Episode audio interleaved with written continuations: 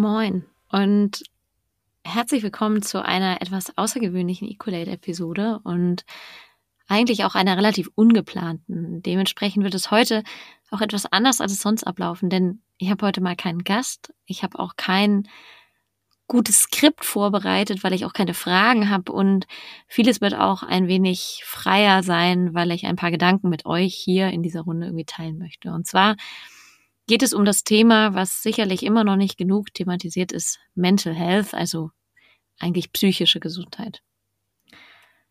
Ja, du bist doch selbstständig. Das hast du dir ja freiwillig ausgesucht. Und dann musst du doch eigentlich lieben, was du machst. Der Satz ist so tief in meinem Kopf in den letzten Monat verankert, dass ich mir eigentlich gar nicht irgendwelche andere Gedanken dazu erlaubt habe. Meine Therapeutin sagte diese Woche zu mir, aber Frau Mühlbayer, nur weil Sie sich für Ihre Arbeit entschieden haben, beziehungsweise Sie sich selbst ausgesucht haben, wer sagt denn, dass Sie dann immer alles lieben müssen, was Sie tagtäglich machen? Eine Frage, die mir seitdem sehr im Kopf geblieben ist und die mich auch immer wieder beschäftigt, vor allem weil es andersrum ja auch bedeuten würde, dass immer dann, wenn man irgendwie in, also, dass man nicht freiwillig in eine Festanstellung geht und dass es da ja wiederum auch irgendwie okay ist, dass man die Arbeit nicht mag, wohingegen man in der Selbstständigkeit anscheinend all das ja irgendwo lieben muss. Und meine Antwort an sie war, naja, eigentlich ja irgendwie nur ich selber, beziehungsweise der Glaubenssatz oder die Glaubenssätze in meinem Kopf, die mir sagen, na, das müsste doch so sein. Das ist doch logisch und richtig und irgendwie so vorgegeben, dass ich all das doch irgendwie lieben muss, egal was ich den ganzen lieben langen Tag in meinen acht, neun oder zehn Stunden, die ich arbeite, mache. Es muss so sein, beziehungsweise es sollte so sein. Um ehrlich zu sein, ein richtiger Scheißsatz. Warum? Naja, allein objektiv ist es schon total verrückt, wenn man raufschaut und sagt, naja, was heißt denn, es sollte so sein? Es ist irgendwie nicht quantifiziert.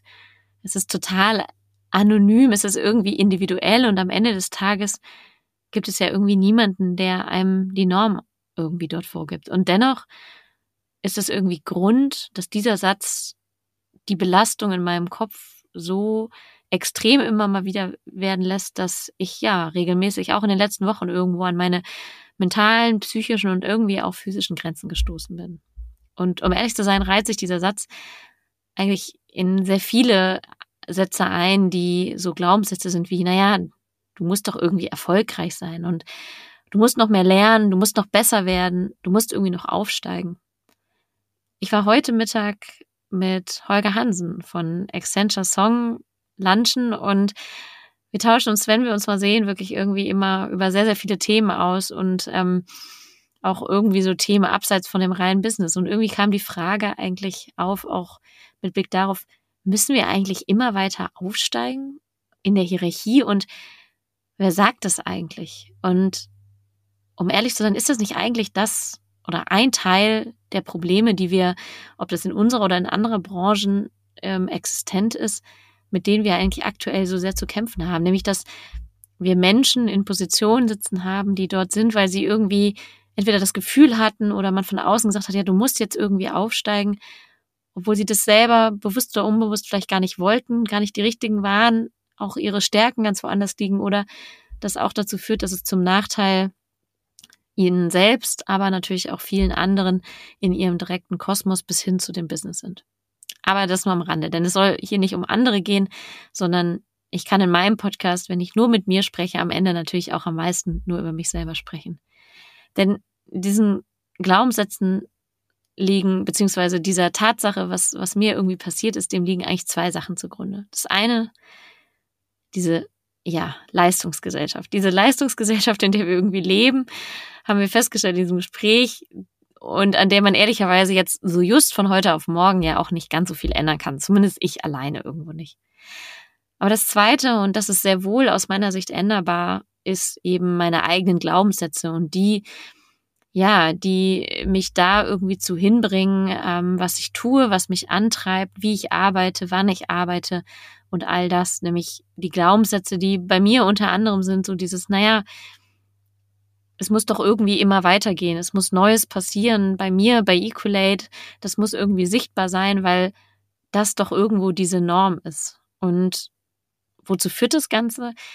Naja, kurzfristig eigentlich zu sehr vielen guten Dingen. Die Frage ist auch, wie man kurzfristig definiert, aber ich kann von mir sagen, ja, es führt mich natürlich dazu, dass ich extrem leistungsstark bin, dass ich äh, mein Geschäft irgendwie vielleicht schneller als manche andere, vielleicht auch irgendwo mit mehr Mandaten oder was auch immer erfolgreich bedeutet, irgendwie vorantreiben kann. Dass ähm, es unheimlich wahrgenommen und auch positiv wahrgenommen wird, all das, was ich tue und das ja auch seine Richtigkeit hat und das auch seine Berechtigung hat.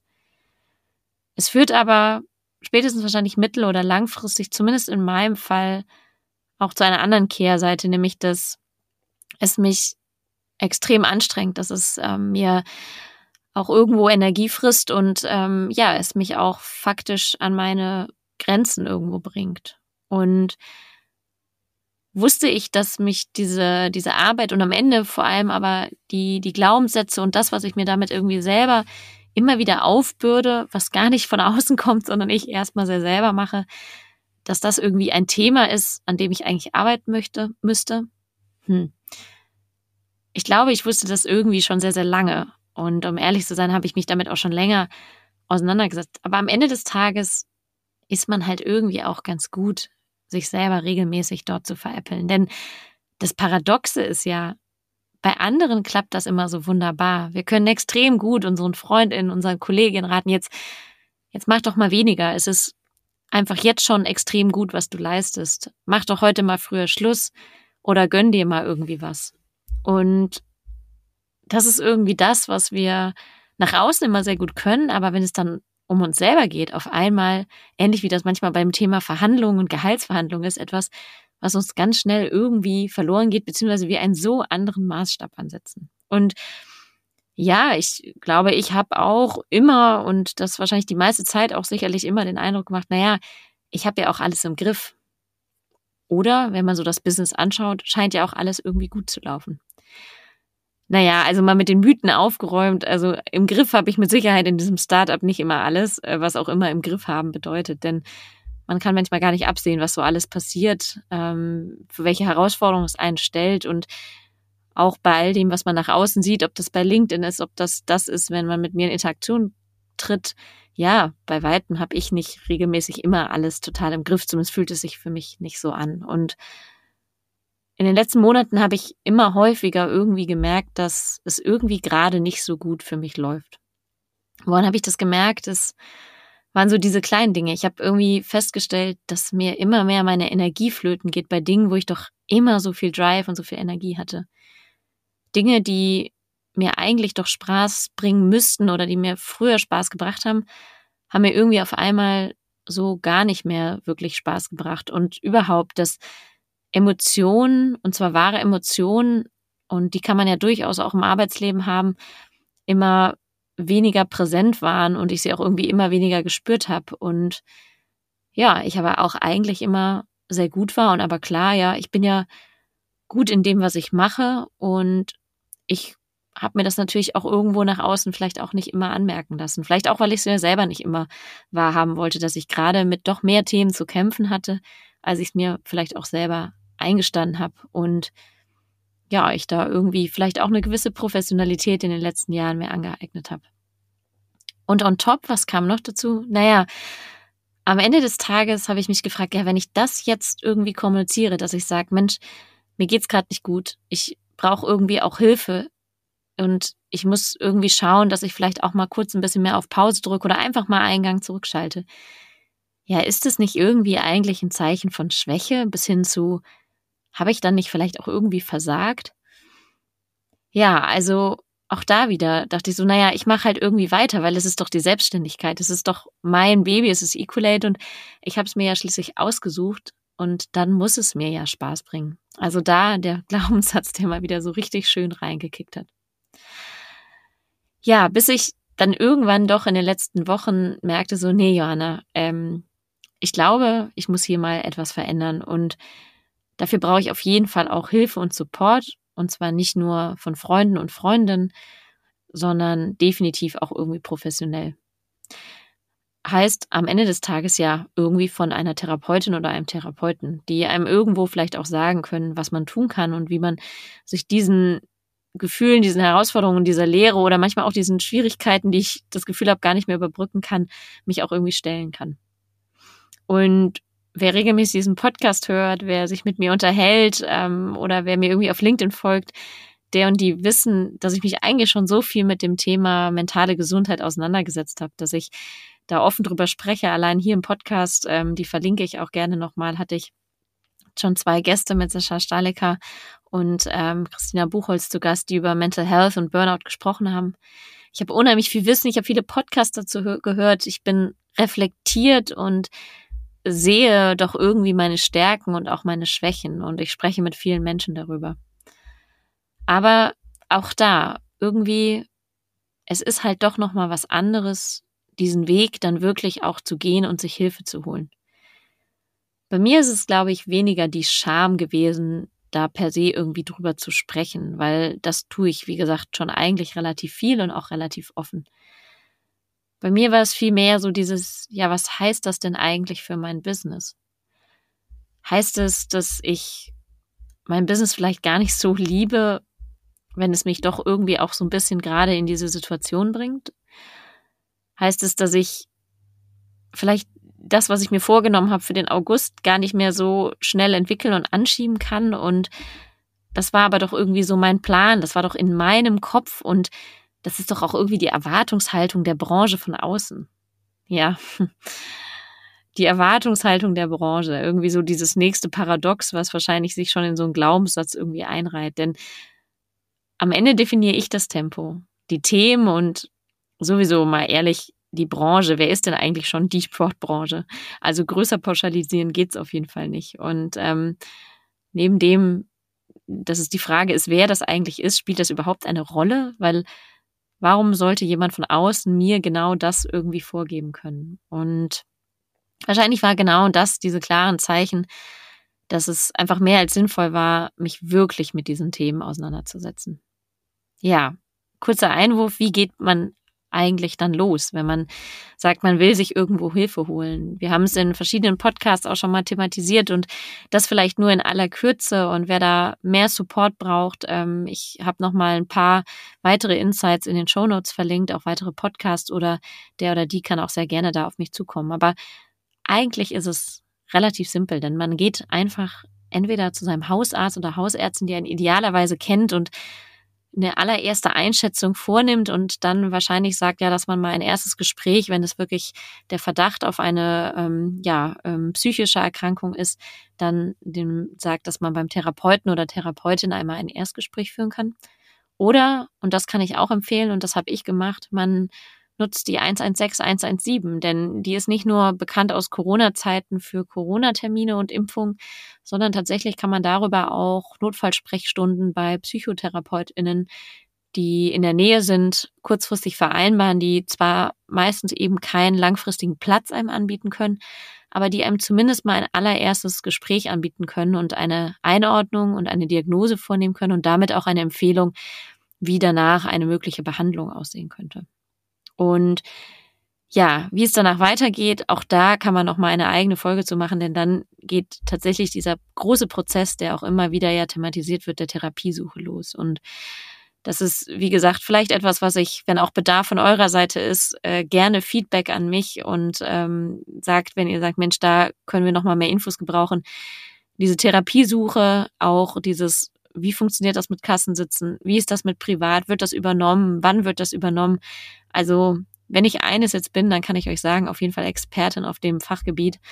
Und ich kann auch da wieder nur sagen, man schüttelt immer wieder auch über unser System und irgendwie auch da über unser Gesundheitssystem. Und ich verlinke auch noch mal eine Folge von Jan Böhmermann, der dazu mal eine Episode gemacht hat, wo durchaus auch noch mal ein paar ja Dinge mit reinkommen, wo man drüber schmunzeln kann im negativen Sinne über die Absurdität, wie unser System ist.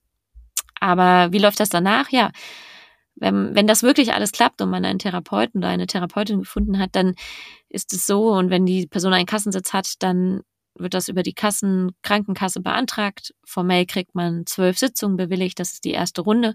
Die zweite Runde sind wieder zwölf Sitzungen, wenn man sie verlängert. In der Regel macht man die wöchentlich. Und wenn dann weiterhin noch Bedarf besteht für eine Langzeittherapie, dann muss man formell noch ein paar Sachen anschieben. Aber auch das ist letztendlich möglich. Was wird da thematisiert?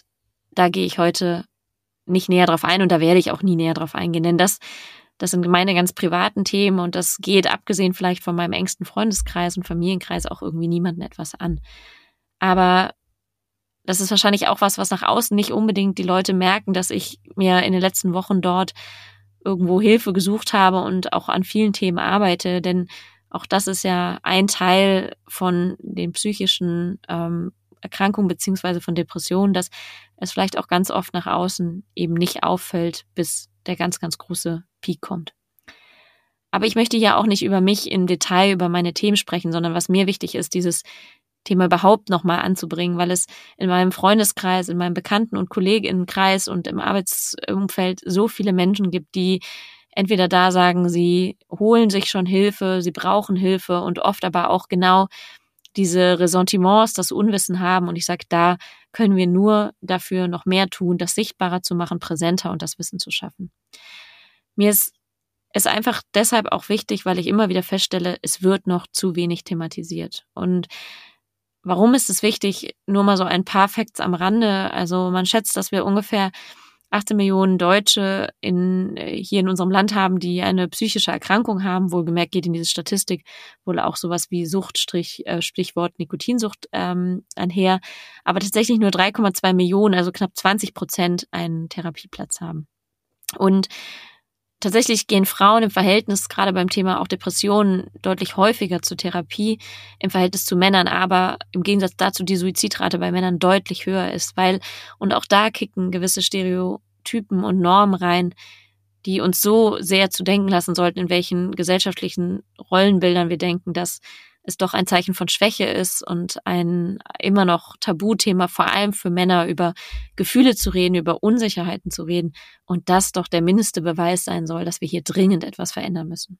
Denn, und das die gute Nachricht noch on top, Depressionen sind gut heilbar und Studien beispielsweise aus der Verhaltenstherapie zeigen, dass nach zwölf Wochen, also dieser ersten Runde von Therapie, auch grob knapp 80 Prozent sogar signifikante Verbesserungen schon vorweisen können und dort deutlich mehr den Schritt auch wieder rausmachen können, wo wissen, dass es natürlich auch immer wieder Schwankungen unterliegt.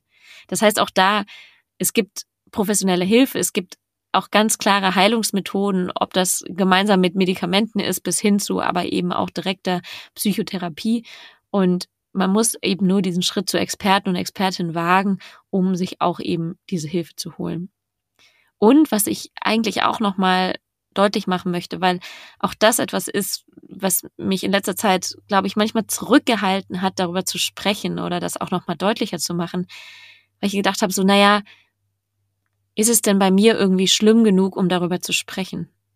Das ist schon fast absurd, wenn ich das so sage, denn Depressionen heißen nicht zwingend Arbeitsunfähigkeit.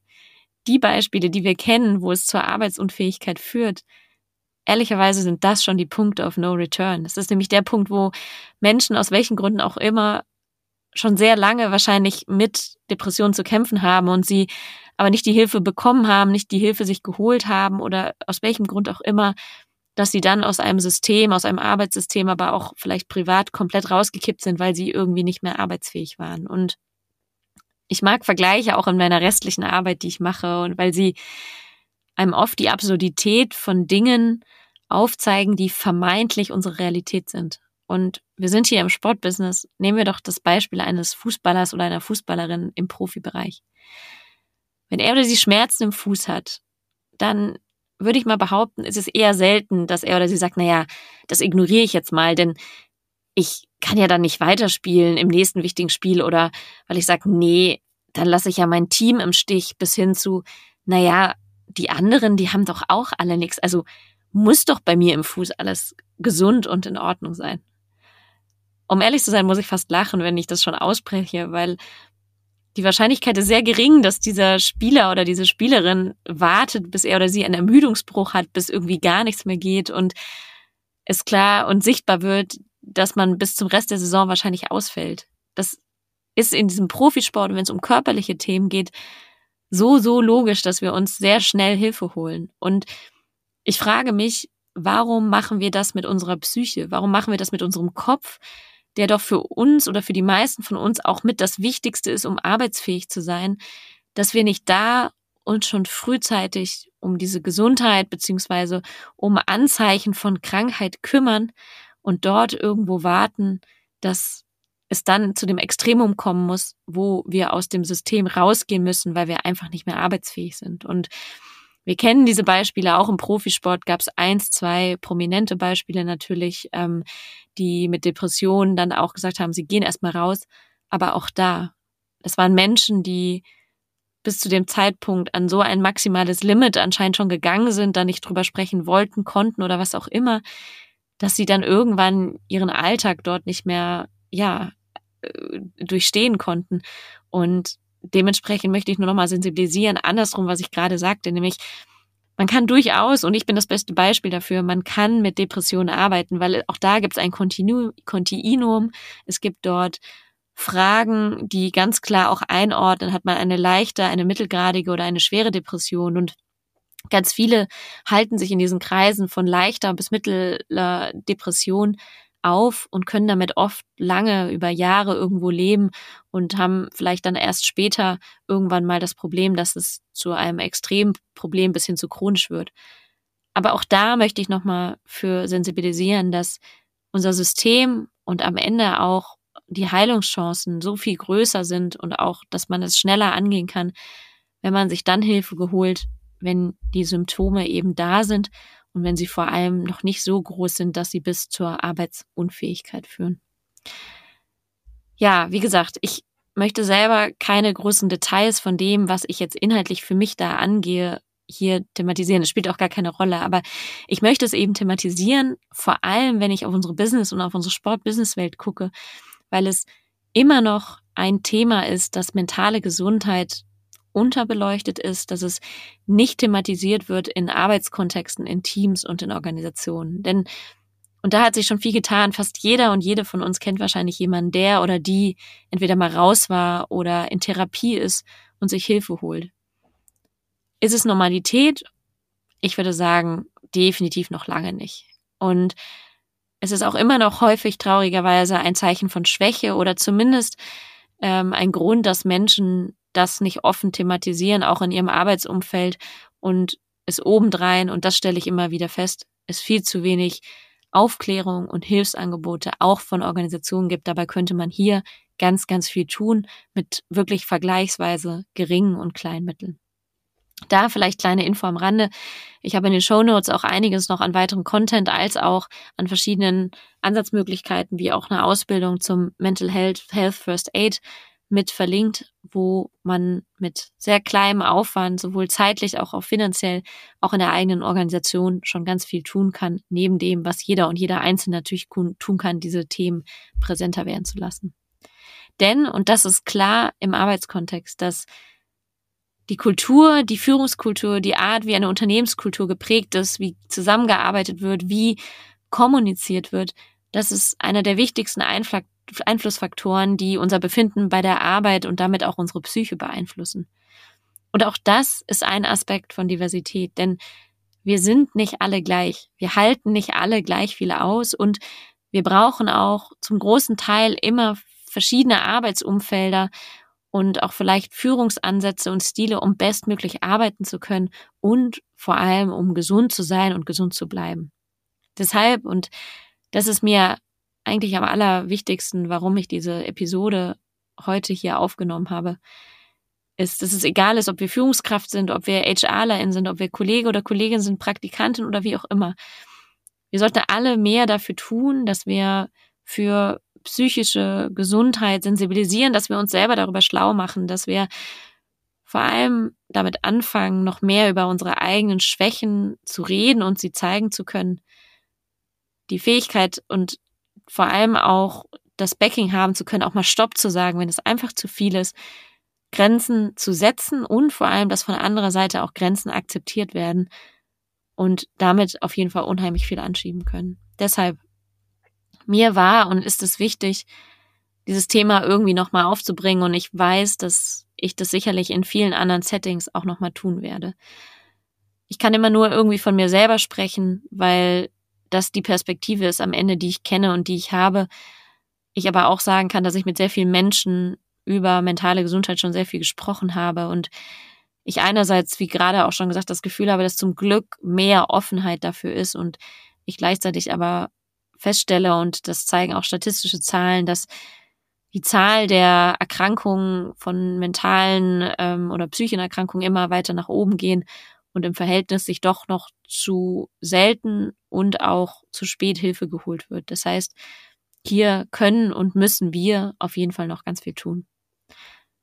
Mir, und das ist sicherlich auch ein bisschen Therapiestunde für mich, hilft es, all das irgendwie mal auszusprechen, weil auch ich, wie vorhin schon gesagt, meine Ressentiments habe. Ich manchmal meine Angst habe, wie wirkt es denn? Und ja, ist es okay, das zu teilen, bis hin zu, ist es nicht vielleicht auch zu privat, beziehungsweise stellt sich da jemand in den Vordergrund, wenn ich genau das teile. Aber ich habe für mich festgestellt oder ich bin der Überzeugung, dass das vielleicht anderen Personen hilft. Und ich muss ehrlich sagen, wenn ich nur eine Person mit diesem Podcast erreiche, die sagt, Mensch, ich habe hier für mich was mitgenommen. Und wenn es nur der Zuspruch ist, dass es okay ist, sich Hilfe zu holen, und zwar frühzeitig und nicht erst, wenn der Baum brennt, dann muss ich sagen, hat sich diese Aufnahme auf jeden Fall schon gelohnt. Deshalb ist meine Bitte an euch, ähm, setzt euch mit diesen Themen auseinander. Ich versuche so viel wie möglich in diesen Show Notes auch zu verlinken.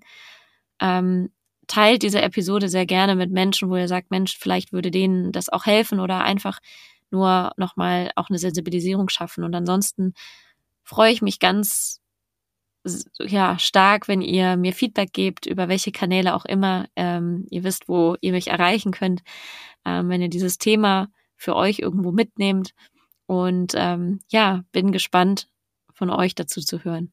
Deshalb, das war eine sehr ungeplante Folge in diesem August und ähm, die ist auch innerhalb von drei Stunden entstanden.